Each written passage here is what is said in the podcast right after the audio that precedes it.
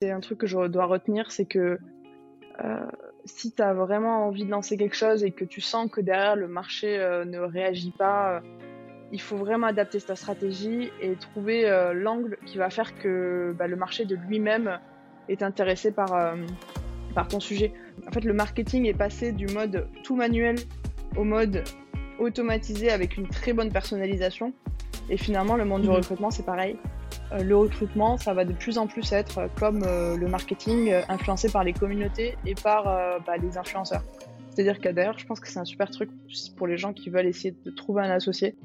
C'est continuer à travailler un petit peu ou continuer à garder des vrais liens pro avec les gens avec qui vous aimez bien travailler, quoi. Bienvenue sur Media Game, le podcast qui vous emmène à la rencontre des créateurs de communautés, ceux qui ont mille vrais fans. Ici, on explore les histoires inspirantes de personnes qui ont su cultiver leur passion en une communauté, ceux qui ont su bâtir une présence en ligne forte et authentique. Je m'appelle Marion Carnero, cofondatrice de My Name is Bond, l'agence qui automatise ta croissance sur les réseaux sociaux. Ensemble, on va découvrir les secrets des créateurs de communautés à succès. Alors reste à l'écoute. T'étais à Dubaï là? T'es rentrée de Dubaï? Ouais, exactement. Je suis rentrée euh, lundi dernier. C'était bien? Ouais, écoute, c'était très cool. Euh, ça fait la, la deuxième fois que j'y vais. Et je prends une claque un peu à chaque fois que j'y vais. J'ai l'impression de revenir ici en France et tu vois, c'est enfin, c'est mon pays, hein, j'habite ici, j'ai grandi ici, mais j'ai l'impression qu'on est l'ancien monde. Qu'il se passe des choses de fou là-bas. Ouais, ouais, vraiment. Et c'est un monde vraiment différent, ouais. Mais euh, du coup, tu rencontres beaucoup de personnes qui, qui sont dans un mindset euh, très particulier, euh, très tourné vers le développement euh, d'eux-mêmes, de leur business. Donc non, c'est toujours plein de, c'est très riche en, en rencontres, en découvertes et j'aime bien aller faire un tour là-bas. Et la première fois, tu y es allée pour quelle raison? Alors la première fois, je suis allée bosser sur un projet là-bas. en fait, c'était à l'époque où j'étais freelance. C'était il y a un an et demi. J'étais freelance en grosse marketing toujours. Et en fait, euh, j'avais été appelée pour bosser sur un projet, euh, euh, du coup, dans la réalité virtuelle. Et du coup, j'ai bossé là-bas, j'ai rencontré plein de monde. C'était vraiment focus pendant un mois avec d'autres d'autres freelances pour développer une partie du projet. Et c'était très enrichissant aussi, très cool. Et puis après, je suis partie sur d'autres projets perso. Mais ouais. Intéressant. Ok, hyper intéressant. Hyper intéressant. Je pense qu'on va pouvoir revenir dessus et creuser un peu la chose. Mais comme on a déjà lancé l'enregistrement, on va quand même commencer par te présenter pour les personnes qui ne te connaissent pas. Donc, je te laisse te présenter. Oui, bah super. Bah, moi, c'est Marie-Lou.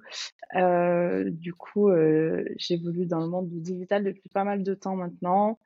Euh, aujourd'hui, je suis entrepreneur, donc j'ai cofondé Gross Hiring avec Hugo et Alexis.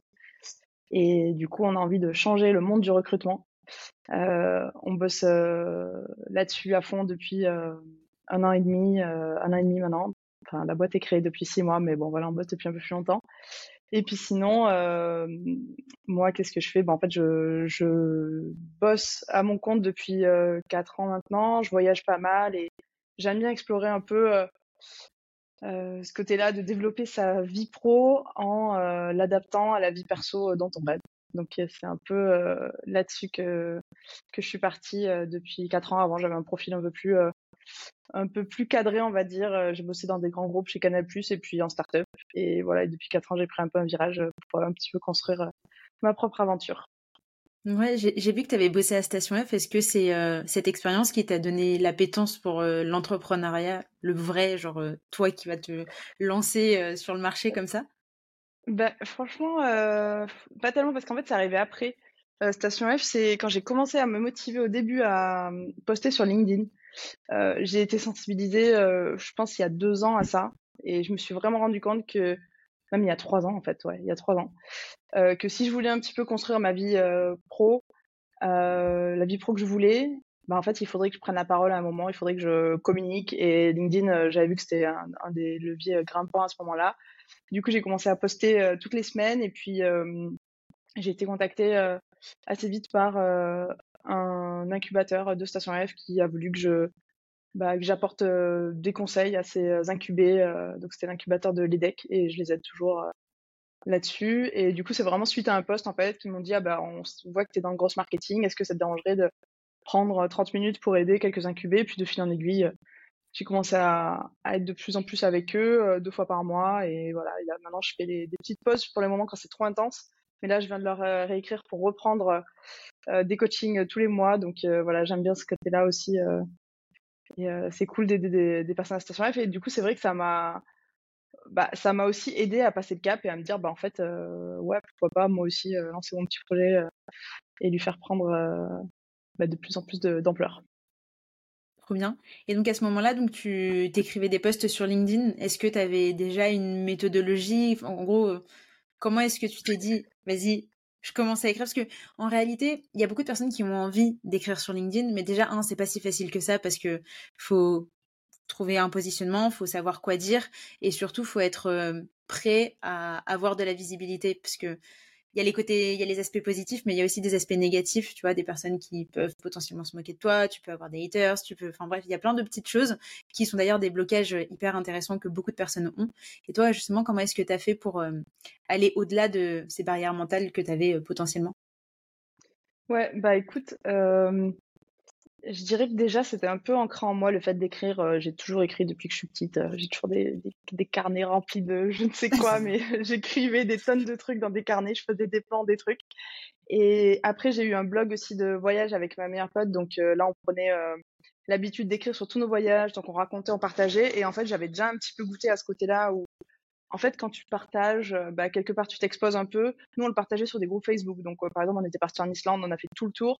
On avait noté tous les petits trucs à voir qu'on avait trouvé, euh, les petites cascades à tel endroit, à quel moment il fallait s'arrêter sur la route pour traverser un champ pour aller tomber sur une, carcasse d'avion. Enfin, voilà. Et en fait, j'avais déjà l'habitude de tout documenter au niveau de mon voyage dans ce blog et de le partager sur les groupes Facebook. Et je voyais qu'il y avait plein de gens, bah, du coup, qui, qui nous remerciaient pour ça, qui nous disaient bah super, il y avait des, même des, des filles qui euh, osaient partir entre filles parce qu'elles avaient vu qu'on avait dit que c'était ultra sécure et tout.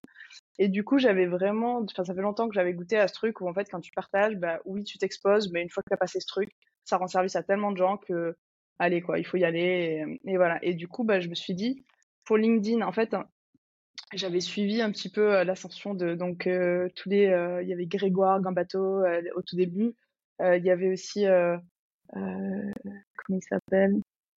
Euh, Je sais plus. mais il a fait une vidéo avec. Bon, je retrouverai son nom plus tard. Euh, c'est Johan Lopez. Voilà. C'était les deux un ah peu qui avaient commencé et que j'avais regardé. En fait, ils ont fait une vidéo eux deux euh, qui était euh, comment euh, tout exposer sur LinkedIn, un truc comme ça. Et en fait, c'était juste un peu avant ça. Je les avais vus teaser un peu et dire, bah, en fait, nous, on recommande de poster au fur et à mesure ce que vous apprenez. Moi je m'étais dit bon sur quoi j'aime bien euh, sur quoi j'aime bien me renseigner et tout. Moi il y a trois trucs que j'adore. Il y a euh, le sport c'est ma passion depuis toujours. Le développement personnel j'aime trop euh, lire des trucs là-dessus essayer d'explorer et puis bah, partir même aux racines des concepts et tout pour aller décortiquer un peu. Et puis le marketing j'adore ça depuis toujours. Donc je me suis dit j'ai fait un post pour annoncer pour dire bah voilà en fait je vais partager tout ce que j'apprends sur ces trois thématiques vous votez pour votre thématique et une fois que vous aurez voté en commentaire, je vous préviendrai dès qu'il y aura un post sur cette thématique-là.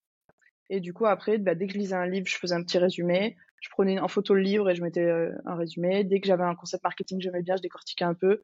Et à chaque fois, je le faisais un peu de façon à ce que les gens puissent avoir trois points clés à retenir sur le, sur le truc. Quoi. Et du coup, bah, à chaque fois que je faisais mes posts sport, je taguais. Euh, alors, je taguais en commentaire 50 personnes là qui avaient répondu au truc. Et du coup, ça créait de l'engagement sur les posts. Et en fait, euh, bah, franchement, ça marchait bien. Puis après, au fur et à mesure, j'ai eu beaucoup plus envie d'écrire sur le marketing parce que ça répondait plus quand même sur LinkedIn. Le sport, j'ai un peu laissé de côté. Et le développement personnel aussi, j'ai laissé le côté, le côté de documenter ça. Mais du coup, ça s'est focus sur le marketing. Et, et voilà, j'ai continué à écrire toutes les semaines. Et franchement, ça m'a apporté plein de rencontres, plein d'opportunités, plein de, plein de bonnes choses, en fait, de juste de partager ça, quoi. Tu regrettes d'avoir mis de côté des éléments qui sont moins liés au business, tu vois, par exemple la partie développement personnel, la partie sport? Ouais, franchement, bah, c'est vrai que en le disant là, je me rends compte à quel point je pense c'est plus dur de garder euh, la motivation et de garder un petit peu le côté euh, bah, singulier où tu vas être le seul à parler de ça, cet espace-là. Mais je trouve que ouais, si, si, je recommençais là, je garderais beaucoup plus ces côtés-là où je vais moins converger vers tout ce qui se fait et tout ce qui engage. Mais en fait, si tu arrives à faire engager sur des sujets comme ça, bah, tu te démarques encore plus, quoi. Donc, euh, donc ouais, c'est vrai que ces sujets-là, je pense que, et moi, le développement personnel, c'est vraiment un sujet sur lequel je vais revenir, tu vois, je sais pas quand, dès que j'aurai du temps, mais j'en suis sûre qu'il y a un moment, je vais recréer du contenu là-dessus. Parce que euh, bah, c'est un, truc, je pense, super important et on n'a pas forcément accès à, à, tout ce contenu-là, justement, sur ces réseaux-là. Et justement, a été, euh, quel a été le déclic au moment où tu t'es dit, euh, ok, en fait, j'arrête de créer du contenu autour du sport, j'arrête de créer du contenu autour du développement personnel et je me focalise uniquement sur la partie marketing et donc business? Ouais, ben en fait, euh, franchement, c'est vraiment le. C'est un peu difficile à croire, je pense, quand on publie pas sur LinkedIn. Mais en fait, LinkedIn, ça apporte vraiment des opportunités euh, pro euh, directes, quoi. Enfin, moi, je sais que quand je publiais certaines choses sur euh, sur une technique Google Ads ou des choses comme ça, ben après, j'avais un message perso de quelqu'un qui me disait est-ce que ça te dérangerait de regarder mes campagnes, de reprendre des choses comme ça? Et en fait, c'est un peu de fil en aiguille. Euh, mon business perso s'est vachement développé autour de cette thématique marketing. Euh, j'ai aussi bah, accolé à ça un peu le développement d'une newsletter. Je me suis rendu compte que faire sur LinkedIn c'était bien, mais pour avoir un engagement encore plus un peu lié à moi et plus propriétaire qu'un réseau social, bah, c'était plus intéressant de construire ma base email. Donc j'ai commencé à faire des posts euh, euh, sur LinkedIn, mais aussi sur le marketing à, mettre en place une newsletter. Et en fait, euh, bah, après j'ai été un peu prise par le temps et du coup, j'ai plus la place pour, ces aspects-là, sport, développement perso, et je les ai remis dans la brique personnelle parce que c'était pas adossé à des, business pour moi. Et voilà, ouais. Ok. Tout à l'heure, tu parlais de mm, ton expérience à l'étranger, notamment du fait que tu avais fait un, disons un carnet de route avec ta copine quand vous étiez parti. Ouais il me semble, si je dis pas de bêtises, que dans ton parcours professionnel, tu as fait une pause à un moment donné où tu as voyagé. Ouais, ouais. Tu as bah, fait quoi exactement euh pendant cette pause? Bah, en fait, euh, pour t'expliquer, euh, moi j'ai fait mes études d'ingé. Donc, bon, études d'ingé, je pense que tout le monde voit, on est vraiment trop la tête dans, dans les maths, dans l'informatique. En plus, c'est de l'informatique, donc dans le code et tout. Et en fait, j'avais pas beaucoup euh, ce côté ouverture d'esprit. En plus, je l'ai fait, euh, tu vois, à, Toulouse, dans la ville dans laquelle j'ai grandi. Ensuite, je suis partie en école de commerce euh, à Paris. Et en fait, après ça, je me suis rendu compte que euh, ben il y avait le reste du monde, tu vois.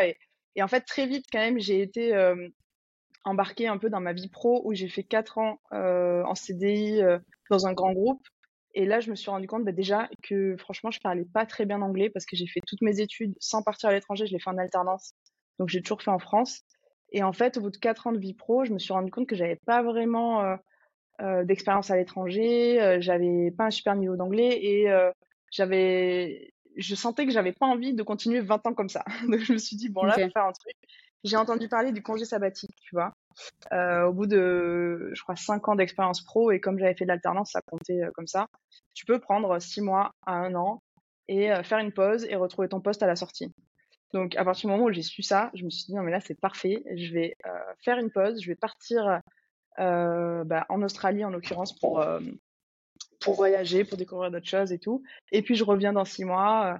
Euh, je parle super bien, j'ai une expérience et ça ira beaucoup mieux dans mon parcours. Et en fait, ce qui s'est passé, c'est que des fois que tu pars, en fait, tu te, tu décroches un peu du système et euh, bah, tu t'embarques sur d'autres chemins. Et euh, du coup, pendant ce voyage, moi, j'ai à la fois, euh, bah, j'ai fait des jobs qui avaient rien à voir, c'est-à-dire je suis repartie bosser en cuisine, j'ai fait un taf de sales en porte-à-porte, -porte, je vendais des panneaux solaires. Et en fait, je me suis rendu compte que franchement, c'était enfin, tu vois que finalement, la vie dans un bureau tracé, euh, bah, finalement, c'était pas ce qui m'excitait le plus et j'avais envie de beaucoup plus de surprises dans mon quotidien, d'inattendus, de choses comme ça. Et c'est vraiment tout ce que m'a apporté ce voyage. Et j'ai fait un peu trois mois d'exploration comme ça, où je suis partie bah, complètement toute seule, donc euh, j'ai rencontré plein de gens. Euh, ça m'a fait aussi euh, bah, vachement me développer, tu vois. Enfin, toute la partie de développement personnel, c'est là où ça a commencé, tu vois. Qu'est-ce que je veux vraiment dans ma vie? Euh, J'ai commencé à lire des livres, j'ai lu la semaine de 4 heures, même si il y a plein de choses à pas forcément garder dans ce livre, il y a plein de choses à, garder aussi parce qu'il te met dans un état d'esprit où tu as l'impression que tout est possible, quoi. Et, et voilà, et donc du coup, j'ai fait trois mois, je pense, un peu exploration, j'ai fait un peu, franchement, des tafs, n'importe quoi, mais c'était des petits boulots, quoi. Et après, j'ai fait trois mois où j'ai fait la startup school en ligne, en fait, de Y Combinator. Donc, c'est enfin, pas très connu, mais en fait, tu as tous les cours en ligne de Y Combinator, des gens qui sont incubés. Tu peux regarder en, session vidéo, quoi. J'ai commencé à faire ça sur les trois mois d'après.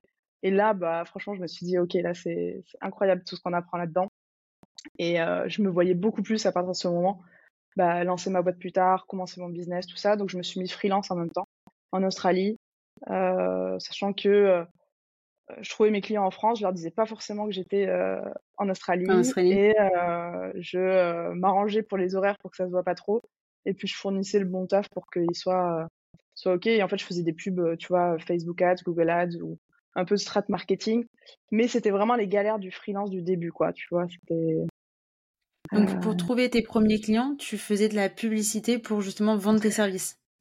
Euh, non, en fait, je me suis fait un profil Malte ah. que j'ai fait confirmer, mais du coup, mon profil Malte, j'indiquais que ce que je pouvais faire, c'était de la pub Google Ads, de la pub, Facebook Ads, et puis euh, je faisais un petit peu de des sites web aussi. J'ai fait des sites web euh, à des personnes.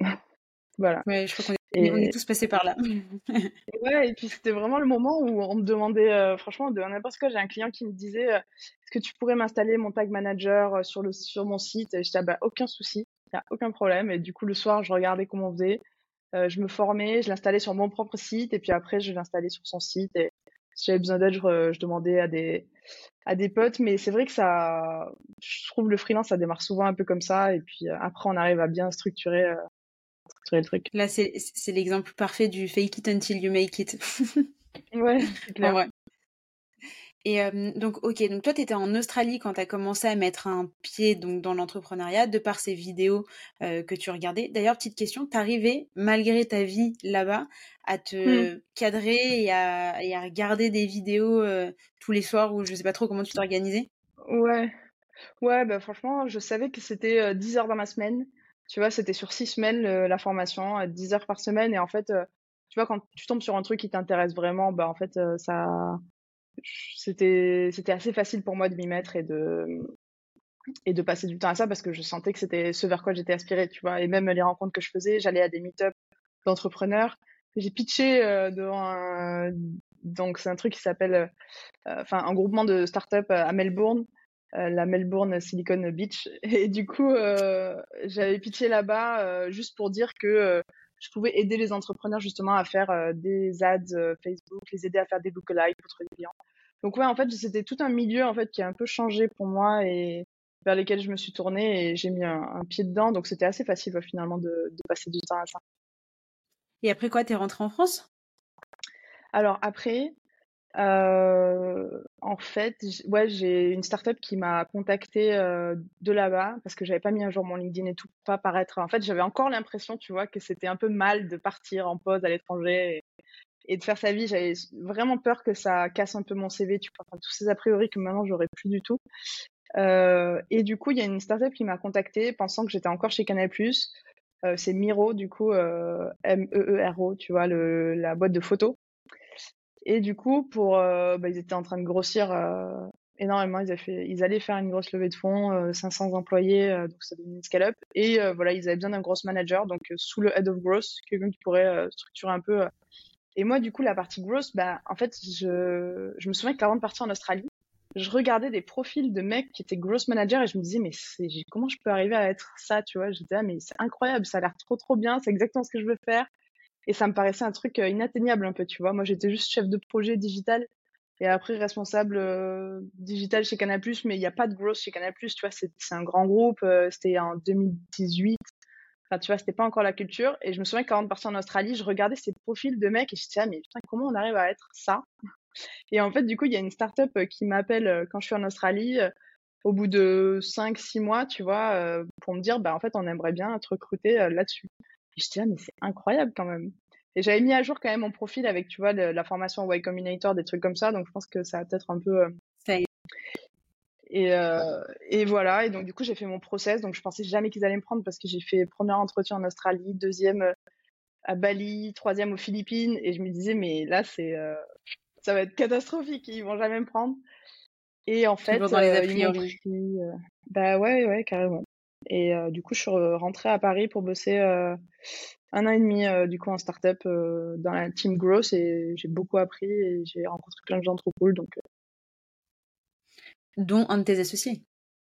Ouais, exactement. Franchement, c'est vrai qu'à ce moment-là, j'aurais pas dit, j'aurais pas misé sur ça, mais euh, c'est vrai que quand je suis arrivée dans la team Growth chez Miro, euh, on avait pas mal de gens euh, qui étaient qui étaient chauds, qui étaient super bons et et dont des stagiaires qui venaient stagiaires de fin d'études et franchement qui étaient enfin moi j'étais impressionnée par le niveau des stagiaires. Moi quand j'ai débarqué en stage quelque part genre je savais j'avais l'impression que je savais rien faire.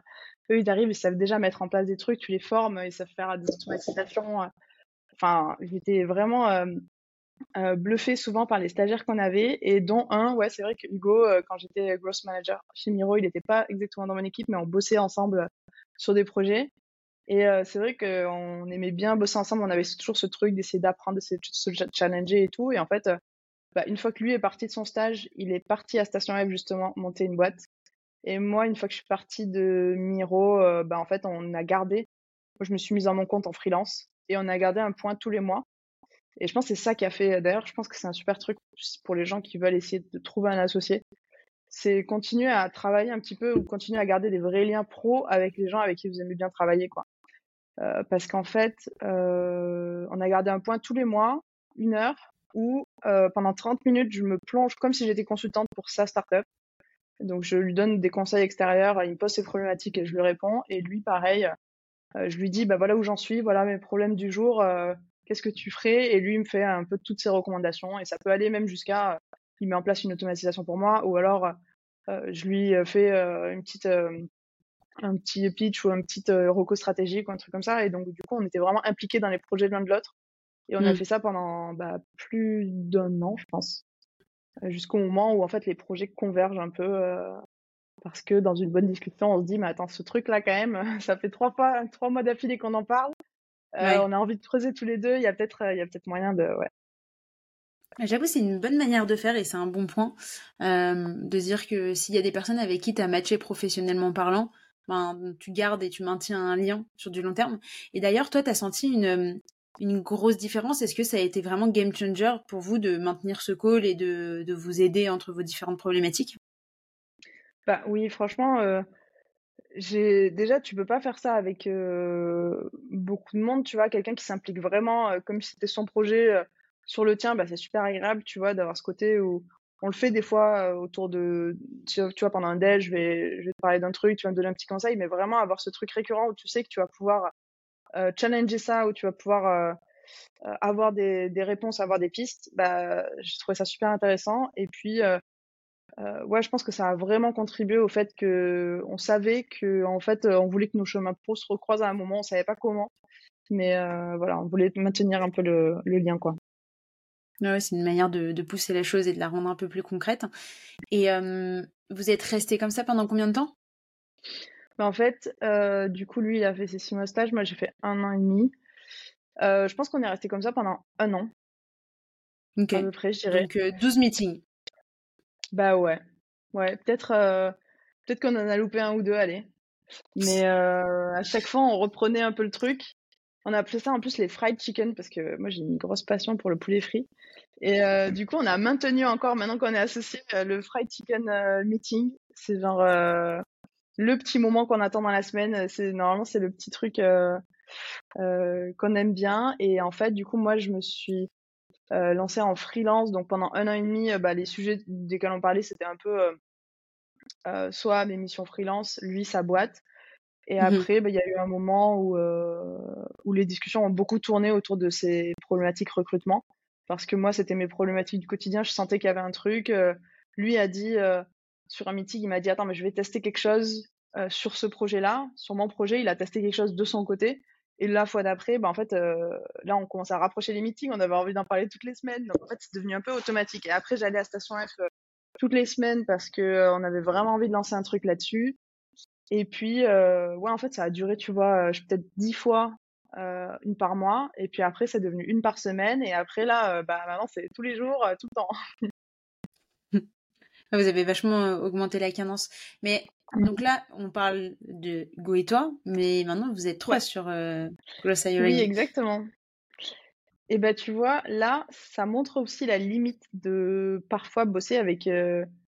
Euh, en fait, je pense que en fonction des gens avec qui tu bosses, tu ça t'apporte certaines choses et pas d'autres, tu. Et en fait, avec Hugo, on était très bon sur sur avoir les idées, sur trouver la stratégie, sur trouver le truc, mais après, on n'avait pas forcément la discipline, ayant des plannings déjà très remplis. On n'avait pas la discipline de dire, bah vas-y, on va sortir ça. Moi, je suis un peu perfectionniste. Je vais, je vais un peu attendre, un peu repousser, même si je sais qu'il faut sortir en mode MVP, un truc, tu vois. Euh, première version euh, toute pourrie, on s'en fout. Mais en fait, moi, je vais quand même aller chercher le truc où ça va être un peu mieux. Euh, voilà. Hugo, bah, pareil, il avait, il avait sa boîte à côté, donc voilà. Et en fait, il y a eu un moment, au bout de trois mois, en fait, pour, pour pas teaser pendant dix heures sur ce projet dont, je parle et dont je parle pas vraiment, en gros, on s'est rendu compte que moi, en mission freelance, j'avais, j'allais former les équipes marketing au gross. Euh, donc dans des, dans des petites boîtes, je me suis rendu compte que les startups, en fait, ça me fatiguait un peu parce que euh, souvent les business models n'étaient pas bien en place. Euh, les chiffres d'affaires dépendaient vraiment de, bah, de la façon dont on vendait le produit et surtout les clients n'étaient pas forcément ultra satisfaits dès les premières ventes. Donc je me suis vite tournée vers les PME, tu vois, les boîtes de la vraie vie qui avaient déjà des business qui tournaient, des clients qui étaient super contents et qui n'arrivaient pas à exploiter ça. Donc en gros, moi j'allais dans les PME, je disais aux équipes market, bah aujourd'hui vous utilisez ces méthodes, on va essayer de tout transformer pour aller augmenter la croissance beaucoup plus rapidement. Donc je formais le market au growth. Euh, de fil en aiguille, j'ai formé les sales euh, au growth parce qu'en fait c'est très lié, tu vois. Si tu as les sales qui sont formés à tout ça, bah tu décuples un peu euh, la croissance de ta boîte. Et après, j'ai euh, un fondateur, euh, du coup Hervé, que je remercie encore, euh, il y a trois ans, qui m'a dit bah écoute, ce que tu as expliqué à mes équipes market et à mes équipes sales, là, j'aimerais bien que tu ailles l'expliquer à mes équipes de recrutement. Au début, je me suis dit mais ok, bon, why not? Allez, on va faire ça. Mais je savais pas du tout ce que j'allais leur raconter parce que je me disais mais le recrutement, enfin. Et en fait, il me dit parce que maintenant, en gros, ça, la croissance, tu vois, de la boîte, elle était un peu bloquée par par cet aspect-là. Et du coup, euh, bah, les outils que j'avais mis en place sur le market et le sales pouvaient aussi être euh, utilisés par eux. Donc, du coup, c'est pour ça qu'on est parti sur le projet euh, vraiment gross hiring qui va adapter toutes les méthodes du market, du growth aux équipes de recrutement.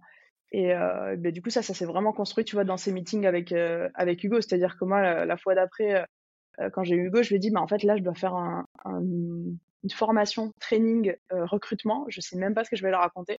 Donc voilà, j'ai un peu construit tout ça. Et puis de fil en aiguille, moi j'ai fait ces premiers meetings euh, avec les recruteurs qui ont super bien marché. Euh, les méthodes qu'ils ont mis en place, euh, bah, en fait c'était. Alors les tout premiers étaient un peu chaotiques parce qu'en fait on savait pas exactement ce qu'il fallait ce qu'il fallait faire. Et puis ensuite quand on a trouvé des trucs qui marchaient, bah en fait ça a été euh, super intéressant. Et donc du coup avec Hugo on s'est dit bah là tous les workshops que tu as fait avec les recruteurs, on va les tourner en vidéo pour en faire des formations.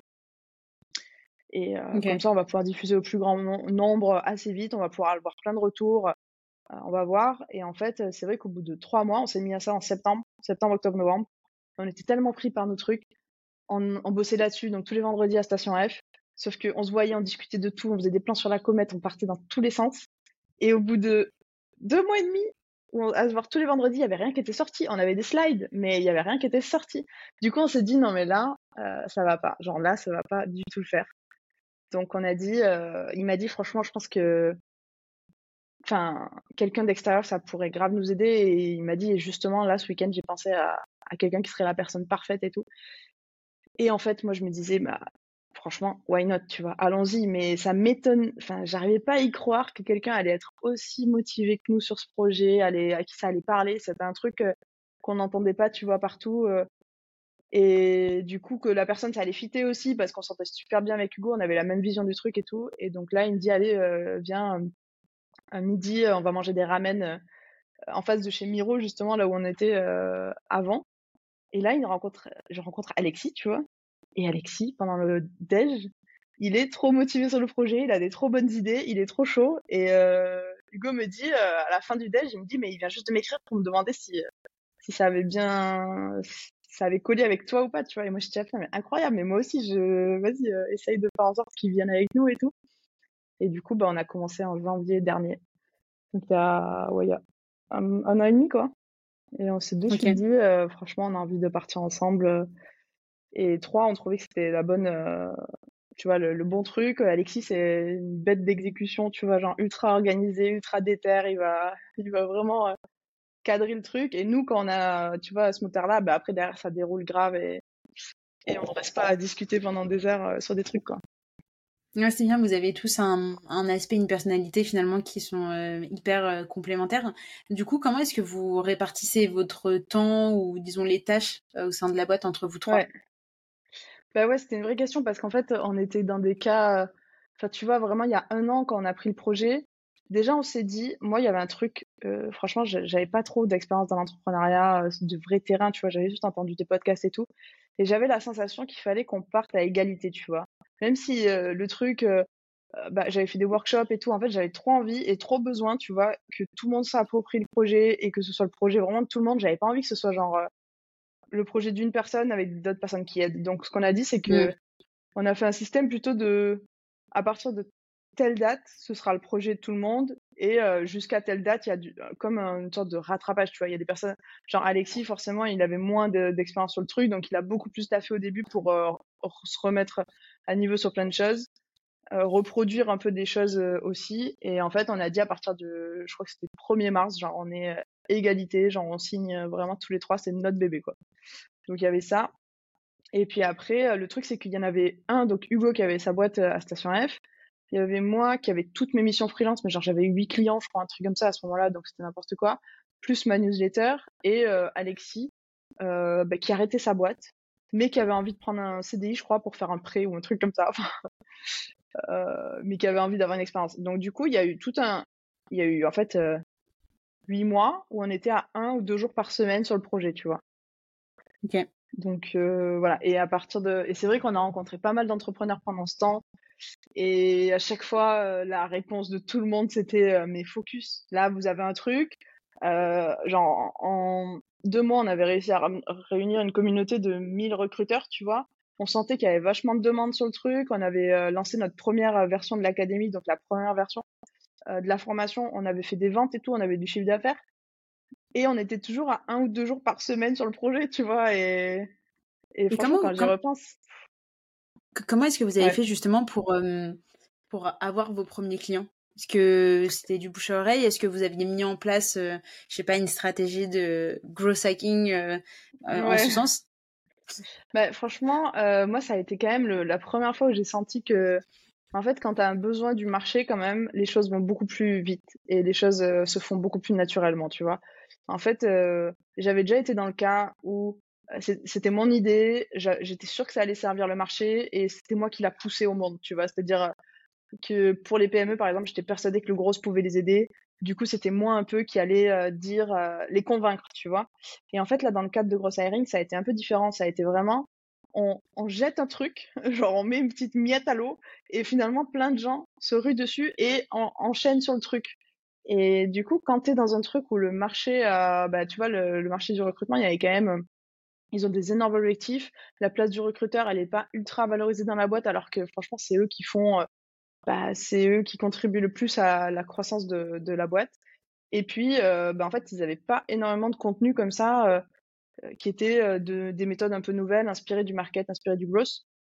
du coup, bah, c'est vrai que ça a été un peu pour construire la communauté. On a commencé à balancer un peu, pour te donner une, un ordre d'idée, les workshops que je faisais, on a tout mis dans l'académie.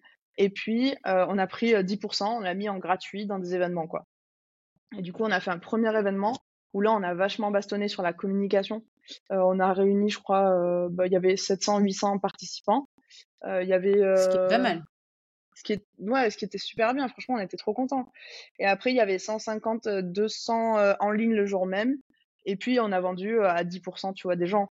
Donc, du coup, à partir de ça, on s'est dit, bah là, en fait, il y a vraiment un truc. Quand tu leur donnes euh, euh, un peu du contenu, ils ont envie d'en voir plus et ils sont prêts à payer.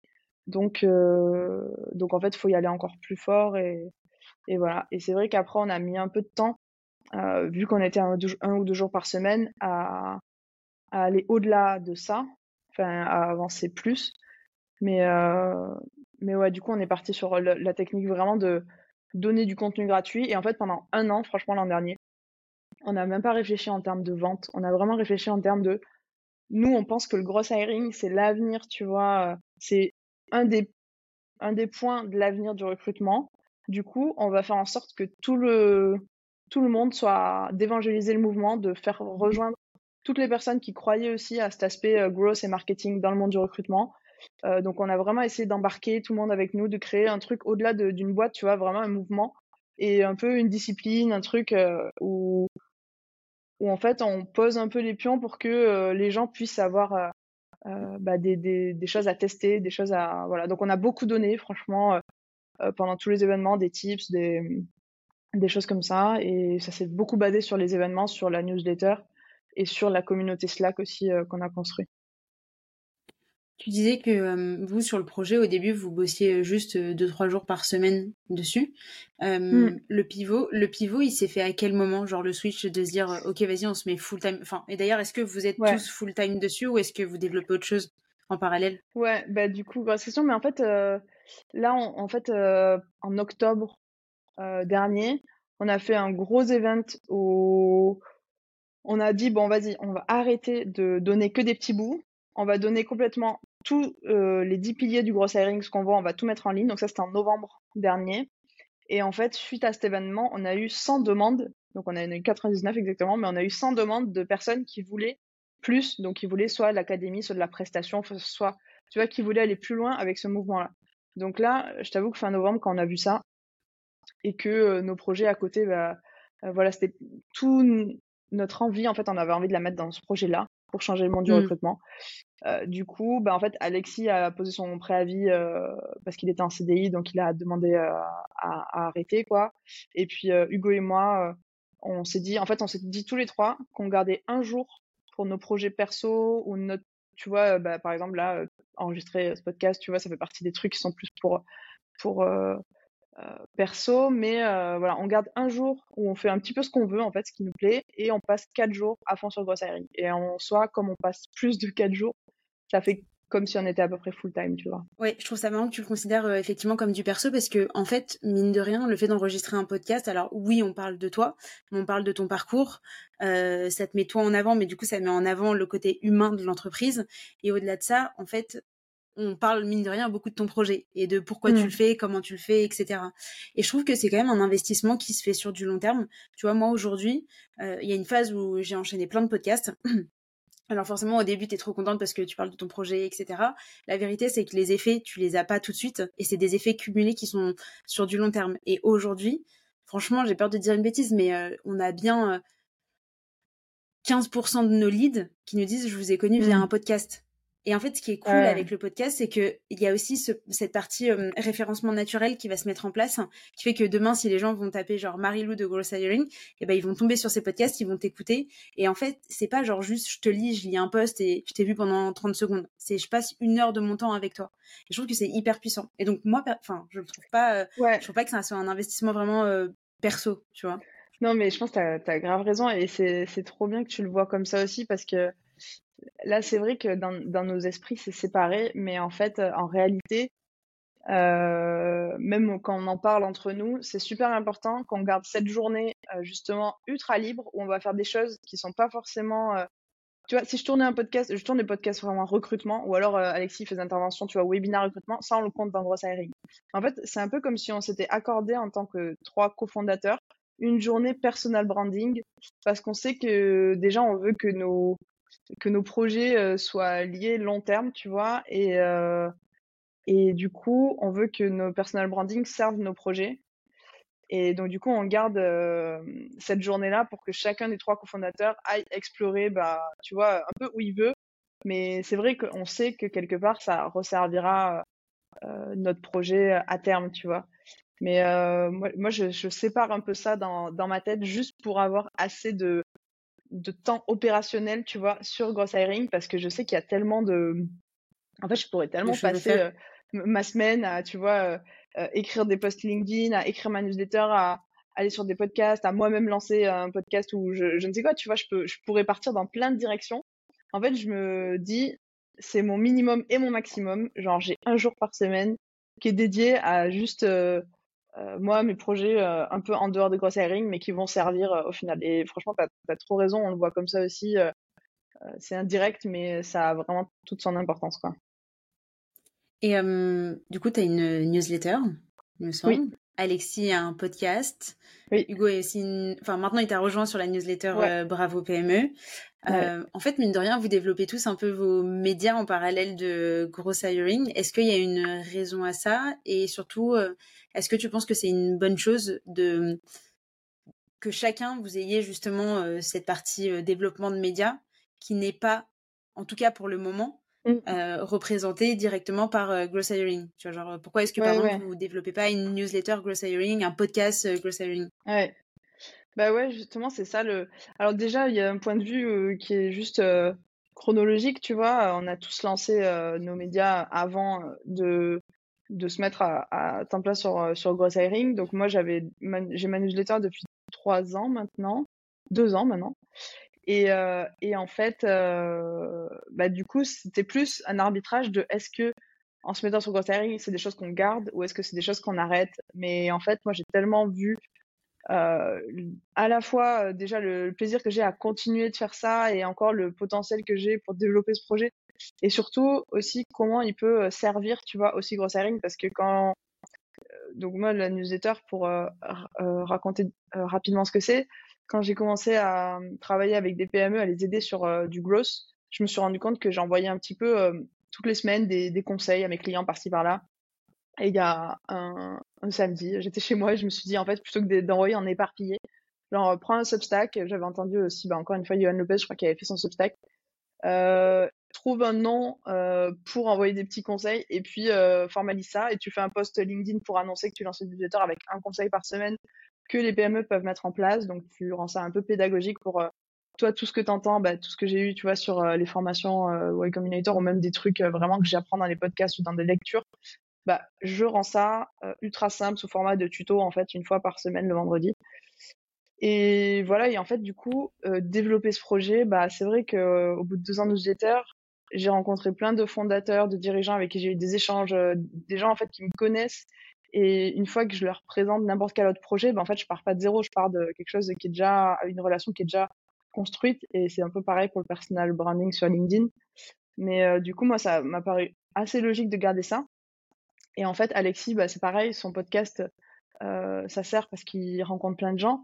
Et au-delà de ça, euh, bah, en fait, c'est un peu la direction long terme qu'on veut euh, pour Gross Hiring, mais nous, on croit beaucoup au fait que le recrutement, ça va de plus en plus être comme le marketing, influencé par les communautés et par bah, les influenceurs. C'est-à-dire que n'importe qui qui a de la visibilité aujourd'hui, il a plus de facilité à recruter et il va avoir plus un lien direct avec les meilleurs talents que bah, voilà, des personnes qui n'ont aucune visibilité. Donc en fait, à partir de ce moment, recruter également dans des communautés, euh, bah, tu as accès à des personnes et tu as les informations sur les personnes et les personnes sont beaucoup plus engagées euh, par ailleurs pour aller euh, sur un projet. Donc finalement, avec Gross Hiring, on tient vraiment à développer et on met beaucoup d'énergie, même s'il n'y a pas forcément de chiffre d'affaires direct derrière, à développer la communauté de recruteurs et à alimenter en fait euh, bah, ces recruteurs avec des super ressources, des super événements, des choses comme ça. Moi, par ailleurs, sur Bravo PME, euh, j'alimente un peu une communauté de dirigeants qui ont des besoins de recrutement mais aussi qui ont envie de développer leurs skills marketing. Donc j'ai beaucoup de talents en marketing en fait qui sont euh, dans cette communauté. J'ai à la fois bah, des gens qui veulent se former au market, mais aussi des gens qui cherchent euh, des head of market ou des choses comme ça. Donc déjà, je peux mmh. mettre en relation, tu vois, et en fait, il y a des recrutements qui se font à l'intérieur euh, déjà via de la mise en relation. Et puis, bah, par exemple, Alexis, tu vois, avec son podcast, il, est en train de développer aussi une communauté de growth et de gens qui veulent euh, développer leurs compétences autour de ça. Donc en fait, par rapport à notre vision euh, long terme de gross hiring qui est de aider euh, le recrutement aussi à se faire par les communautés. C'est un pan du projet. Ben, en fait, euh, ça, ça sert beaucoup de continuer à, à, alimenter ces médias et à avoir de plus en plus de visibilité et d'alimenter les, les, communautés qui sont, qui sont dedans. Quoi. Tu, tu utilises beaucoup le mot, le terme communauté. Et ça tombe bien parce que c'est un peu, un peu beaucoup le sujet euh, de ce podcast. Toi, si tu devais euh, déterminer, euh, enfin, ouais, comment t'expliquerais une communauté? C'est quoi une communauté pour toi? Ouais, bah écoute, franchement, très bonne question parce que du coup, je différencie vraiment une audience d'une communauté, tu vois. une communauté pour moi, c'est un ensemble de personnes qui va créer des liens entre eux en fait et qui va pouvoir développer des liens les uns envers les autres. Quoi. Et c'est vrai que il y a beaucoup ce. en fait, quand on lance un média, au départ, on, on crée une audience, tu vois. Et en fait, l'audience, c'est vraiment beaucoup plus descendant, quoi. C'est les personnes qui vont suivre ce média. Et en fait, je trouve qu'il y a vraiment un enjeu et chose que j'ai pas fait, tu vois, sur Bravo PME quand j'ai lancé ma, ce premier projet qui était un média avec une audience. Euh, ça m'a pas paru euh, forcément euh, indispensable dès le départ de créer cet aspect communauté où les gens allaient pouvoir aussi mmh. échanger entre eux des choses comme ça. Donc du coup, c'est quelque chose qui est beaucoup moins développé sur ce projet-là. Mais par contre, ensuite, quand j'ai développé euh, avec Hugo Alexis Gross Hiring, on a vraiment tenu à ce que dès le départ, il y ait de l'info descendante qui venait de nous, euh, tu vois, sur de la partie euh, bah, bah, des, des, nouvelles notions sur euh, recruter avec du marketing, du growth, tout ça, mais on voulait aussi qu'il y ait des, des, ponts qui se fassent à l'intérieur euh, et des échanges entre les, les, personnes qui apprenaient les mêmes choses. Du coup, c'est pour ça qu'on est parti sur Slack et que on a créé cet espace. Et tu vois, il y a beaucoup d'échanges là. Euh, encore tout à l'heure, bah, en fait, tu as des gens qui alimentent avec les meilleurs livres qu'ils ont lus sur le recrutement et donc chacun partage. Mmh. Et là, tu crées vraiment une communauté parce qu'en fait, tu as tu as ces nouveaux liens qui se créent et qui mappent un peu le truc euh, de façon à ce que euh, bah, ça grossisse euh, un peu de, de l'intérieur, en fait, je dirais. Ok.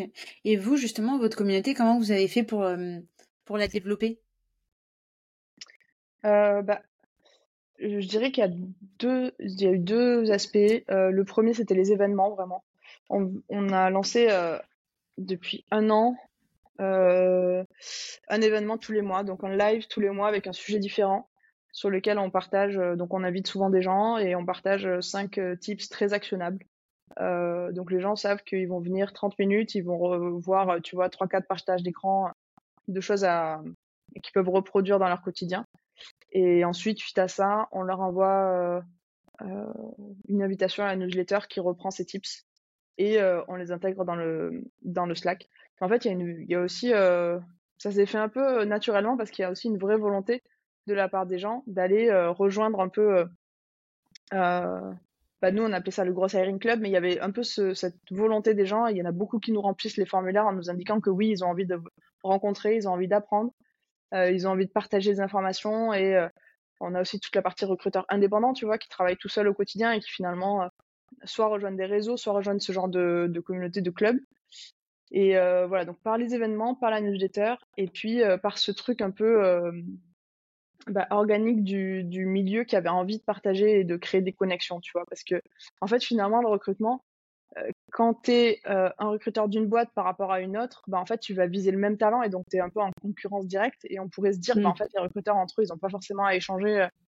mais en fait, finalement, ça va au-delà de ça. Et, et c'est surtout échanger sur leur métier. Il y a, y a pas il y en a euh, de plus en plus euh, depuis un an, mais euh, il n'y avait pas une offre folle de d'endroits où ils pouvaient se partager beaucoup d'informations, quoi. Ok. Et est-ce que toute la partie acquisition que vous avez mis que vous avez mise en place pour euh, Growth Hiring, c'est des éléments que vous aviez vous-même mis en place pour, je sais pas, par exemple vos newsletters? Mmh. ouais, un peu. Mais en fait, là, sur Growth Hiring, ça s'est vraiment fait ça s'est vraiment fait plus euh, sur l'aspect communauté, justement. Newsletter, j'insistais beaucoup sur le contenu. Je disais, ben, en fait, euh, j'envoyais des messages aux personnes pour leur dire euh, j'ai vu que tu bossais dans le marketing euh, dans une PME. Euh, si tu veux, je t'envoie un conseil tous les vendredis. Voilà, donc c'était beaucoup plus basé sur le contenu. Alors que là, on a vraiment joué sur le côté, bah, pendant les événements, on annonçait aux personnes, bah, rentrez dans le club, rejoignez le club, et vraiment beaucoup plus le côté où ils vont euh, entrer dans un écosystème, tu vois, et moins, euh, moins l'aspect contenu, mais plus l'aspect rencontre, partage, échange et tout. Et du coup, bah, les stratégies, ouais, c'était vraiment ça, c'était inviter plein de gens à nos events, que les gens viennent et faire un pont très direct avec euh, le Slack. Mmh et puis ensuite, newsletter également, qui reprend un peu le contenu des events et un peu de... Ouais, et là, avec un peu de recul, quand tu analyses la situation, ce que vous avez réussi à construire aujourd'hui, etc., pour toi, qu'est-ce qui a été, disons, game changer? Alors, pour moi, c'est il y a plusieurs choses déjà. La première, c'est, euh, je te dis, ce timing un peu, euh, ce timing un peu où on sentait que le marché avait envie de, était demandeur en fait de ça. Et je pense que tu vois, si c'est un truc que je dois retenir, c'est que euh, si tu as vraiment envie de lancer quelque chose et que tu sens que derrière le marché ne réagit pas, il faut vraiment adapter ta stratégie et trouver l'angle qui va faire que bah, le marché de lui-même est intéressé par, par ton sujet.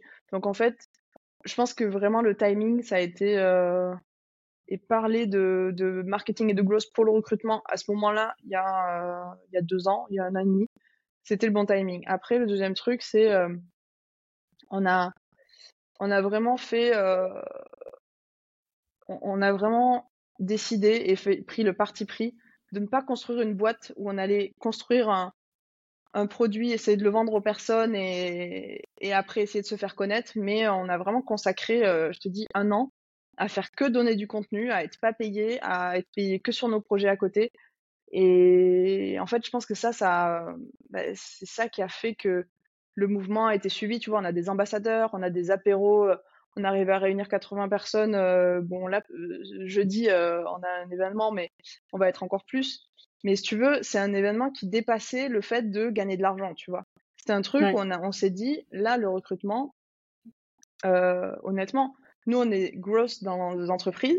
On sait qu'on a une, on est bien vu au sein de l'entreprise. On a des outils, on est super équipé pour pouvoir faire du bon travail. Et franchement, les recruteurs, on voit les, la galère dans laquelle ils sont.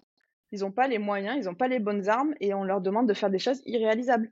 On leur demande de faire tout mmh. manuellement euh, de dès qu'on parle euh, de, de, ouais, de recrutement, tu, on met ce côté, cet aspect un peu test itératif rapide, tester plein d'outils, euh, mettre en place plein de, plein de choses différentes. C'est des méthodes qui sont très traditionnelles et puis leur place, euh, elle est considérée comme euh, du support aussi, tu vois. Donc je pense qu'il y a le timing marché, le fait qu'on a un peu décidé de tout donner comme ça pendant un an sans réfléchir à combien on allait comment on allait vendre en fait. Et puis, qu'est-ce que je peux dire aussi? Bah, les, Franchement, les, super euh, rencontres qu'on a fait au sein de la communauté aussi, ça a vachement aidé. Et puis, l'aspect aussi où on s'est dit que si on voulait que ça marche, il fallait déjà qu'on mette les mains dans le recrutement, donc qu'on fasse des recrutements nous, parce qu'on mmh. n'allait pas pouvoir, voilà. Qu'on garde aussi notre place de on n'est pas en train de vous apprendre votre métier de recrutement, on est en train de vous donner les clés pour pouvoir mieux recruter. Et puis après aussi d'embarquer des gens avec nous. Donc on a vraiment voulu créer un mouvement euh, pour toutes les personnes qui avaient envie de changer et de mettre un petit peu un coup de pied dans la fourmilière de ce monde du recrutement qui était vachement, euh, enfin, qui était euh, pas forcément en, permanente évolution. Du coup, on a invité tous les experts, tous les meilleurs experts dans des masterclass à présenter un petit peu ce qu'ils savaient faire. On a signé aussi euh, euh, une quarantaine de partenariats avec des outils. Et je pense que ça aussi, ça a joué sur le côté, bah, en fait, derrière, tu as tout l'écosystème qui parle de toi et qui mmh. euh, montre un petit peu ce que tu partages. Donc, ouais, c'est trois trucs, timing, donner du contenu et puis créer des relations avec tout l'écosystème, en fait, en mode, on n'est pas là pour vendre, on est là pour créer un mouvement, quoi. Ok, tu penses que c'est ce qui, c'est ce qui se ressent et ce qui fait finalement votre différence euh, aujourd'hui? Et il y a un point que tu disais que je vais euh, que je vais soulever que euh, justement en fait vous aidez les gens qui sont dans le recrutement à utiliser des techniques auxquelles ils n'auraient pas forcément pensé pour mmh. l'appliquer au recrutement, mais vous, comment est-ce que vous êtes formé au recrutement à proprement parler? Parce que donc là, on a parlé de l'équipe, vous êtes trois. Est-ce que vous avez vous aussi appris à recruter Vous avez recruté des personnes dans votre équipe? En gros, comment est-ce que vous l'avez mis en application aussi de votre côté avant même de présenter la chose à vos clients? Ouais, je vois. Ou à votre bah, communauté. Hein. Bah ouais, ouais. Bah écoute, tu vois ça, ça a été moi, ça a été vraiment les premiers workshops que j'ai fait avec avec des équipes de recrutement où bah, en fait je me suis vraiment mis avec eux, à regarder toutes les méthodes, euh, à scanner un peu toutes les, méthodes qu'ils utilisaient et à construire avec eux euh, bah, ces nouvelles méthodes-là. Donc en fait, à partir de là, c'était pas quelque chose qui sortait euh, juste de mon cerveau d'ancienne marketeuse, mais c'était quelque chose qui était co-construit avec des recruteurs. Et en fait, c'est à partir de ça où j'ai commencé à, à moi-même me sentir en fait dans le recrutement, tu vois. Donc ça, c'était il y a trois ans c'était quand j'ai euh, fait ses workshops, construit les, méthodes. Et derrière, en fait, ce qui s'est passé, c'est que moi, étant moi-même en train de développer, tu vois, l'audience et devant, devant mettre en relation des talents et des gens qui cherchent des talents, bah, j'ai commencé petit à petit à faire ce genre de trucs. Et en fait, je me suis rendu compte que, un peu malgré moi, avec ces méthodes-là, bah, j'ai fait des recrutements en fait. donc ça a été et d'ailleurs c'était j'ai compris ce que disaient les recruteurs quand tu vois quand tu fais du marketing tu, tu, tu vends des produits mais quand tu fais un recrutement franchement tu tu changes un peu la vie et le, tu vois le parcours des, des personnes et j'ai vraiment compris aussi ce cet aspect là où finalement as enfin tu vois ton objectif quotidien il a vraiment de l'impact sur les gens et, voilà. Donc après, comment on s'est formé Ouais, en fait, euh, c'est comme ça. Et même là, tu vois, on est euh, euh, on a fait des bootcamps avec des recruteurs indépendants. Et, et du coup, bah, par exemple, eux, on a beaucoup développé avec eux, même sur les aspects prospection, tu vois. Comment ils vont trouver des clients en tant que recruteurs. ça, c'est des choses que nous, on a toujours fait, tu vois, aller trouver des clients. Et puis, euh, et puis voilà. Et après, franchement, on n'a pas de mal à dire que euh, sur l'aspect, euh, comment dire, mener un entretien structuré, par exemple, en fait, nous, on va pas aller former les recruteurs à ça, tu vois. Parce que bah, là-dessus, on en aura fait toujours dix fois moins que eux-mêmes, tu vois. Par contre, on pense que des recruteurs ne peuvent pas avoir dix ans d'expérience dans le marketing et dans le growth euh, pour aller adapter les meilleures méthodes, tu vois. Donc c'est vraiment, euh, en fait, c'est comme si tu un peu le, euh, le, support. nous, on est le support des recruteurs, en fait, pour les mettre dans les meilleures conditions, pour pouvoir les aider. Ok, je vois, c'est intéressant. Et aujourd'hui, vous avez suffisamment de recul sur la chose pour, j'imagine, voir l'impact que vos stratégies ou en tout cas que votre vision, votre prisme mmh. peut avoir sur ces personnes qui étaient, disons, très, très cadrées dans leur manière de faire? Ouais, mais en fait, c'est un peu la même évolution que ce qu'on a vu, tu vois, euh, sur le marketing euh, euh, ces dernières années, et tu, tu connais bien ces sujets-là, mais en fait, là où avant tout était fait manuellement, là, il y a de plus en plus d'outils qui permettent d'aller bah, conserver la valeur vraiment, la valeur ajoutée humaine sur les endroits qui sont déterminants. Donc, typiquement, bah, pour un recruteur, c'est pour un recruteur, c'est faire passer l'entretien, c'est, tu vois, toutes les phases d'échange et les messages, bah ça, ça va être déterminant. Par contre, toutes les phases en amont qui vont être pour sélectionner les, les bonnes personnes, là-dessus, ils peuvent vachement être aidés. Donc, en fait, ce qu'on voit, c'est que pour passer de... en fait, le marketing est passé du mode tout manuel au mode automatisé avec une très bonne personnalisation. Et finalement, le monde du mmh recrutement, c'est pareil. C'est, euh, bah, en fait, si tu peux contacter euh, 100 personnes par semaine en ayant quand même une approche ultra personnalisée pour chaque personne, parce que tu vas passer du temps, tu vas passer 5 minutes sur chaque profil pour pouvoir euh, voir euh, la différence de ce profil-là. Mais en fait, tu vas forcément avoir des meilleurs résultats derrière à la fin de ton funnel que si tu as pu contacter, tu vois, dix fois moins de personnes euh, euh, sur ces aspects-là. Donc ça, c'est un point, mais typiquement, un autre point, c'est euh, pour la marque employeur, par exemple. si tu utilises les techniques que tu connais en tant que marketeur dans ta formation pour pouvoir donner de la visibilité à ta boîte sur cet aspect recrutement, bah, finalement, tu te rends compte qu'en utilisant des techniques marketing qui ont fait leur preuve sur justement diffuser une visibilité, développer ton personal branding en tant que même en tant qu'employé ou en tant qu'indépendant, euh, en fait, utiliser ces techniques, ça va te servir aussi pour euh, ton objectif euh, derrière de recrutement. Donc il y a vraiment ces aspects-là, je dirais visibilité de marque, ouais, personal branding, automatisation tout en gardant un très bon niveau de personnalisation, sourcer sur d'autres leviers. Typiquement, aujourd'hui, il y a beaucoup de recruteurs qui vont sourcer que sur LinkedIn. Si tu te rends compte qu'en fait, tu as des outils qui peuvent te permettre d'aller sur Meetup, sur GitHub, de récupérer, par exemple sur Malte, tu vois plein de profils bah, en fait, grâce au growth, en scrapant ses profils, en enrichissant et en les mettant dans LinkedIn, bah, finalement, tu vas pouvoir aller leur adresser une, un message personnalisé sur LinkedIn. Et voilà, donc je pense que c'est vraiment euh, ouais, tous ces aspects-là, notamment ces trois-là, qui font que euh, aujourd'hui, euh, bah, en fait, on a des confirmations que c'est des, choses qui fonctionnent notamment pour des cabinets de recrutement. C'est ceux avec qui on bosse le plus parce qu'ils ont le plus besoin de se transformer aujourd'hui. Ok, ok, ok. Et il y, a un, aspect, ou en tout cas un sujet que je voulais traiter avec toi, parce qu'on en a déjà parlé à plusieurs reprises quand on s'est vu, qui est l'importance de se sentir bien dans son équipe et mmh. de partager des moments de vie autres qu'accès purement business. Et je fais le parallèle là-dessus. Pourquoi? Déjà pour deux raisons. Déjà parce que vous êtes parti à Rio avec mmh. Alexis et, Hugo. Et aussi parce que bah, du coup, moi, je reviens d'un co-living avec Alexis. Donc voilà, je voulais qu'on en discute un petit peu. Je voulais avoir ta vision par rapport à ça. À quel point est-ce que toi, qui es en plus une grande voyageuse, à quel point est-ce que tu penses que c'est important de vivre ce genre de, de moments avec tes associés Et d'ailleurs, pas qu'avec tes associés, parce que moi, j'ai mmh. vécu la chose avec des personnes avec qui j'étais pas du tout associée. Et je voulais déjà avoir ton avis sur la chose. Ouais, bah écoute, trop bien qu'on euh, on parte sur ce sujet-là. Euh, du coup, c'est vrai que je, en fait, j'ai voulu m'associer plusieurs fois, mais je sentais qu'il y avait des choses qui, qui, qui, je sais pas pourquoi, je savais pas l'expliquer, mais j'avais des doutes et tout. Et c'est vrai que quand j'ai vu euh, Hugo Alexis aujourd'hui, j'arrive à expliquer pourquoi cette association marche si bien.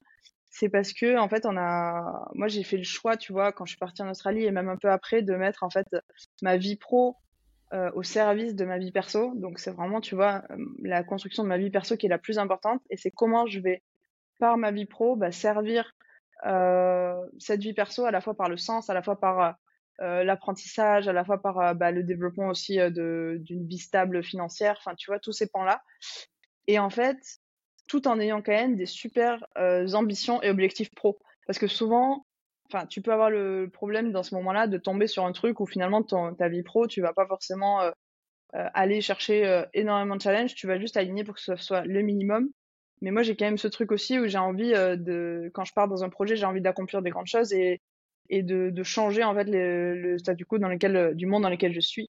Et en fait, d'avoir trouvé Hugo et Alexis qui avaient ce même équilibre, ou du moins, même s'ils n'avaient pas forcément identifié comme ça au début, qui ont complètement adhéré à cette euh, vision-là, bah en fait, ça fait que derrière, euh, il y a un peu notre, euh, tu vois, il y a un peu notre trio d'associés qui est au service du projet, mais qui est vraiment le, le maillon qui soude le, le truc en fait. Et, et je pense que du coup, là, ce qu'on s'est, s'est dit, moi, j'ai vraiment fait euh, un peu digital nomade pendant deux ans euh, où j'étais freelance et je bossais, je bossais à droite à gauche euh, toute seule, quoi. Mais j'allais souvent rejoindre des amis qui étaient, bah voilà, j'étais dans des dans des réseaux de nomades un peu un peu partout. Et finalement, bah, ils ont carrément adopté ce lifestyle-là aussi.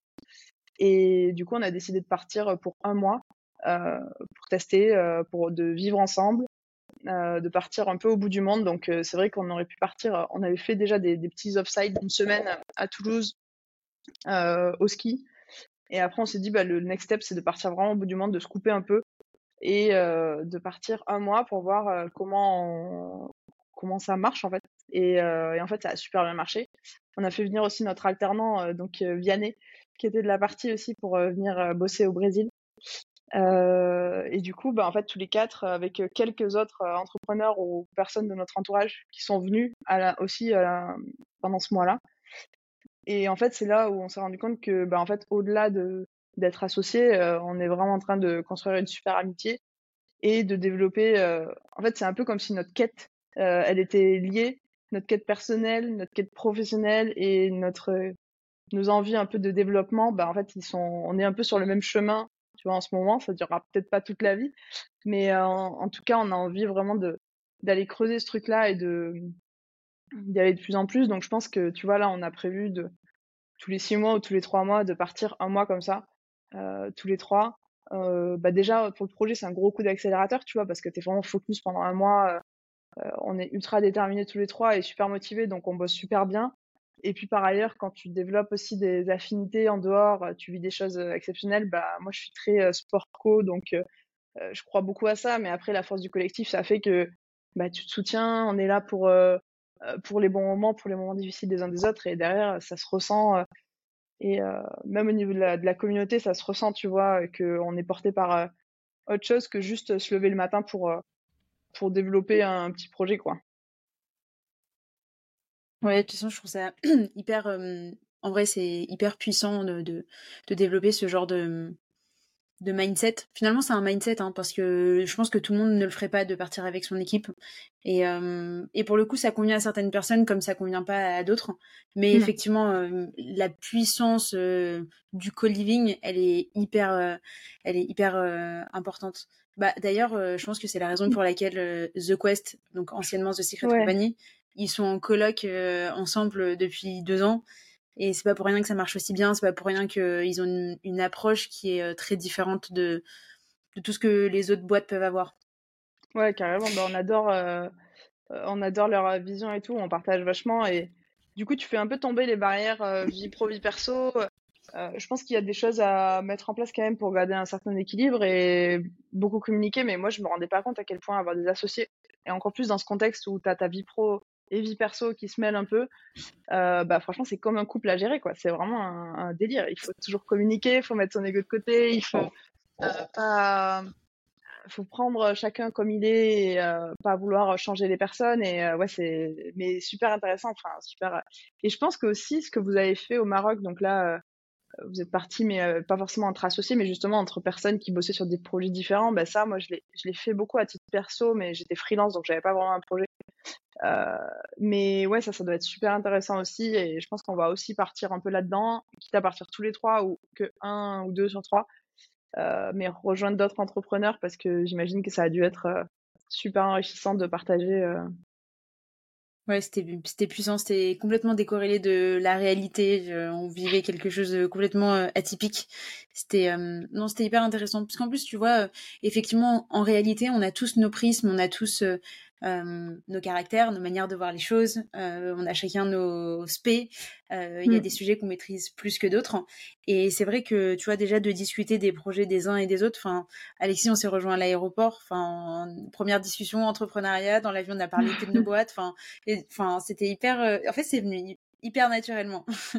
et mm. en, tout, en, tout, cas, moi, ça m'a vachement aidé ça m'a tellement aidé que tu vois maintenant c'est quelque chose qu'on a envie de, dupliquer et, de répéter euh, plusieurs fois euh, à l'année pour justement euh, partir et organiser des co avec d'autres entrepreneurs qui soient ouais, même dans les mêmes boîtes ou même tu vois sur d'autres secteurs d'activité. Mais mais ouais en fait tu vois avant j'étais plus le genre de nana à vouloir faire les choses de manière 100% digitale, pour pouvoir avoir ma propre vie à côté, mmh. décider de mes propres choix, etc.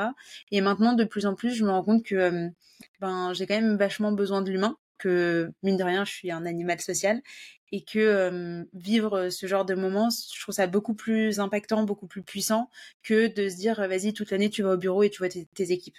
Mmh. C'est une approche ah qui est complètement différente, qui n'a rien à voir. Hein. Mais mais c'est trop bien. Et tu vois, même, même, les, même développer, tu vois, des trucs. nous, on a été déjeuner, euh, on se connaissait pas forcément. Au début, on va déjeuner euh, juste parce qu'on s'est croisé en gros sur LinkedIn. Et puis finalement, on se rend compte qu'on a plein de trucs à se dire, à se raconter, que tu vois, et encore plus entre meufs, je trouve, parce que moi, il y a vraiment peu de personnes, enfin, j'ai beaucoup de potes, mecs, entrepreneurs, avec qui je peux discuter plein de choses et tout. Et en fait, c'est vrai que j'ai pas beaucoup de copines entrepreneurs, entrepreneuses, je sais pas.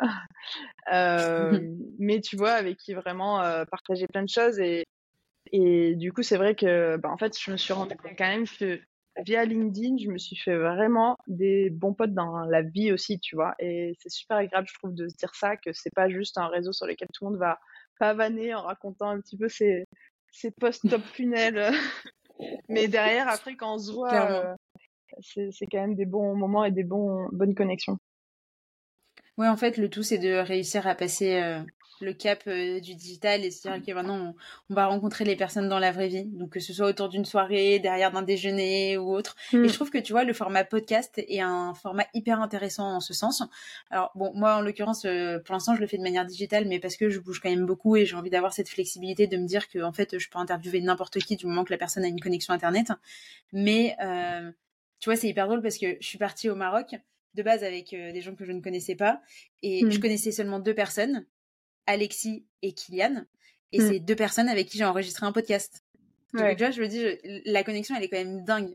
Et, bah euh, et ouais, tu, vois, là, je suis encore euh, à mes débuts. Euh, bon, là, ça fait. J'ai enregistré une bonne dizaine d'interviews, mais mais je me rends compte de plus en plus que je prends vraiment du plaisir, que ça me permet de rencontrer des gens et que quand tu vois ça matche vraiment bien derrière, tu vas déjeuner avec la personne. Mmh. Enfin, c'est hyper puissant et puis voilà, il y a des énergies qui des, énergies communes, pareil des réflexions sur en fonction de la, discussion qu'on va avoir. Tu vois, toi, tu vas tu vas m'exposer ta vision, je vais avoir une vision maintenant du recrutement qui va être un petit peu différente où je vais me dire ah bah en fait ouais c'est vrai j'avais pas pensé à mettre en place des actions de grosse marketing pour du recrutement.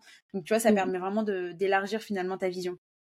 Bah oui carrément et et franchement euh, moi je me rends compte aussi que certaines fois je t'avoue que ça m'est arrivé la semaine dernière je me dis tu sais, on a des galères d'entrepreneuriat et je me dis, mais pourquoi en fait Pourquoi tu es, pourquoi es encore là-dedans? Pourquoi tu es entrepreneur? Pourquoi tu vas pas juste dans une boîte? Tu as ton salaire, tu as ton truc, tout va bien, genre pourquoi tu restes accroché à ça, tu vois? Et en fait, du coup, je me suis vraiment posé la question parce que je savais de façon sûre que je voulais rester là-dedans, tu vois? Mais j'avais besoin de comprendre pourquoi. Et en fait, franchement, c'est juste que je pense qu'on est là aussi pour. Euh, enfin, moi, c'est que ça me permet de grave apprendre, tu vois, parce que pour le coup, j'ai eu des années euh, en boîte, en entreprise, tu vois, et j'apprenais dix fois moins. Enfin, j'avais moins d'expérimentation et tout. Et du coup, ça me permet d'apprendre et de rencontrer plein, plein de monde, tu vois, et d'apprendre plein, plein de choses, plein de trucs. Et en fait, je pense que c'est vraiment la vraie raison pour laquelle, bah, moi, en tout cas, je fais de l'entrepreneuriat et beaucoup de gens, je pense que c'est aussi le cas. Et du coup, bah, autant que autant faire les choses jusqu'au bout et pas rester juste à entreprendre dans ton coin, à prendre tes petits trucs. Euh, en fait, on se rend compte que euh, même en tant que freelance, euh, j'ai passé beaucoup de temps avant de me mettre dans un coworking et tout, et c'était les moments les plus horribles de ma vie de freelance. Franchement, hein. quand tu es tout seul, tu as tes clients, même si tu fais des gros mmh. chiffres d'affaires, mais franchement, tes journées, elles sont pénibles, quoi. Genre, c'est. T'as une galère, t'es tout seul, t'as une victoire, t'es tout seul. J'ai trouvé ça tellement tellement pas, pas cool quoi. Donc là je me sens beaucoup mieux avec des associés et avec euh, aussi des rencontres toutes les semaines tu vois de, personnes euh, comme ça quoi. Donc le podcast c'est un bon moyen pour toi ouais. il y a un aspect aventure humaine euh, qui est important qui, est important à prendre en compte complètement. On arrive à la fin du podcast. Est-ce que tu penses qu'il y a des, des, sujets ou des éléments qu'on aurait oublié de traiter ou des éléments sur lesquels tu aurais aimé communiquer?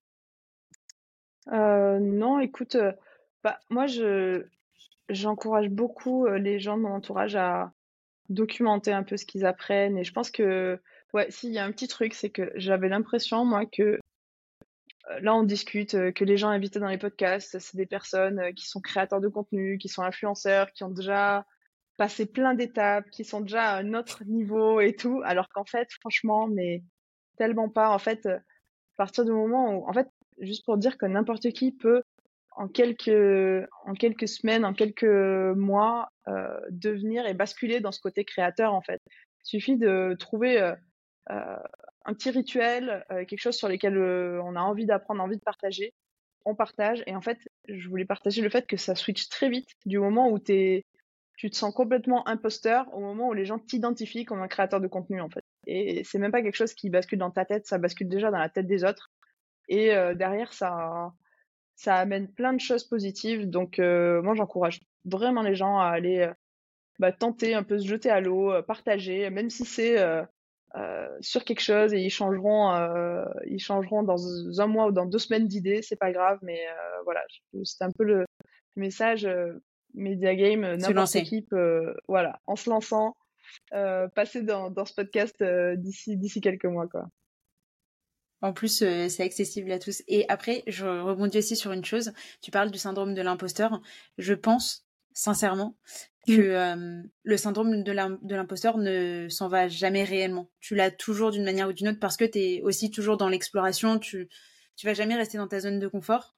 Donc forcément, même si t'apprends, même si tu as de plus en plus de compétences sur un sujet, limite, je trouve que c'est hyper contradictoire, mais parfois, plus tu as de connaissances sur le sujet, mm. plus tu te rends compte que tu sais rien sur le sujet et qu'en fait, tu es un énorme imposteur. Bon, après, tu sais toujours plus que la majorité de la population, mais il y a cet effet qui est très contradictoire, très bizarre, où en fait, euh, ouais, tu dis que tu es obligé en fait de, de continuer à te former au quotidien et que bah en fait euh, parfois faut juste aller au-delà de ces barrières mentales et ouais moi mon conseil et ça a toujours été le conseil que j'ai toujours donné à tout le monde c'est genre juste lancez-vous. Arrêtez de vous poser des questions parce que en vrai les questions vous allez tout le temps vous les poser et l'action prime sur euh, la réflexion.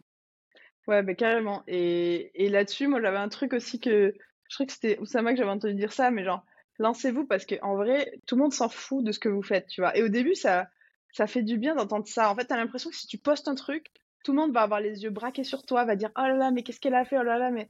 Alors qu'en fait, franchement, au début, tu vas avoir une petite visibilité, personne ne va voir, tu es tranquille avant de pouvoir. Euh, euh, et tu le temps, en fait. Et deuxième truc que tu as dit, mais que moi, il m'arrive tout le temps, c'est que là, j'en suis, je pense, à la 110e newsletter, un truc comme ça. Et franchement, tous les vendredis, avant d'appuyer sur le bouton envoyer, j'ai ce coup de chaud, ce coup de stress qui fait que je me dis non mais attends mais là j'aurais dit n'importe quoi là c'est et parfois même maintenant j'ai Hugo tu vois avec moi qui est associé là-dessus et en fait je lui dis euh, vas-y relis. Et à chaque fois il me dit mais je la relis même pas. Envoie tu vois genre. Et en fait juste pour dire que c'est vrai que c'est quelque chose qui passe pas forcément donc euh, autant euh, dès le début passer outre et, et, et juste se lancer ouais. C'est un bon point. Et il y a une dernière question que je pose tout le temps à mes invités, qui mmh. est si tu pouvais inviter quelqu'un justement sur ce podcast Media Game, t'inviterais qui? Ah, bah écoute, la réponse facile, ce serait mes, mes, mes, associés, hein, mais qui sait que je pourrais inviter par on va ailleurs pas, On va pas les prendre en compte parce que forcément, j'y avais pensé, ouais, bien sûr. mais ouais. non, c'est une bonne question. Écoute. Moi, celui que j'aime bien, c'est euh, Victor qui partage sur Instagram. Je le suis depuis super longtemps. Je l'avais rencontré d'ailleurs à Dubaï par hasard euh, l'an dernier. Et euh, il partage des, petites histoires sur des restaurateurs, notamment parisiens. Je sais pas si tu vois Victor Arby. Ouais, ouais, franchement, j'aime trop ce qu'il fait. Le, guide, le, guide, le guide ultime, non? Le guide ultime, ouais. Et j'aime trop la façon dont il construit son média et tout. Et puis, c'est vraiment des trucs qui sortent aussi de tout ce qu'on voit sur LinkedIn. Et ouais, voilà. Donc, je dirais je dirais Victor pour qu'il nous parle un peu de comment lui il construit son média euh, de façon euh, très différente de, de ce qui est fait dans les, dans les codes euh, LinkedIn. Trop bien. Et eh ben je le contacterai. D'ailleurs, il est sur ma liste, donc ça me fait sourire. Trop, Trop bien. Bah écoute, Marilou, merci beaucoup d'avoir pris le temps de nous partager toutes ces informations, de nous avoir partagé ton expérience. où est-ce qu'on peut te retrouver? Écoute, bah sur LinkedIn, hein ce sera le plus simple. Donc, euh, Marilou, euh, vous tapez Grosse Hiring, normalement vous trouvez, mais sinon Marilou Girard sur LinkedIn euh, et vous me trouvez euh, et vous pouvez m'envoyer un message, n'hésitez pas, ou juste suivre la suite des aventures. Trop bien, bah, je mettrai tout ça en description. Super, et bah, je, te, je te dis à très vite alors. Merci beaucoup pour l'invitation et merci de prendre le temps de faire ce podcast pour nous partager toutes ces petites infos sur les médias. Salut Salut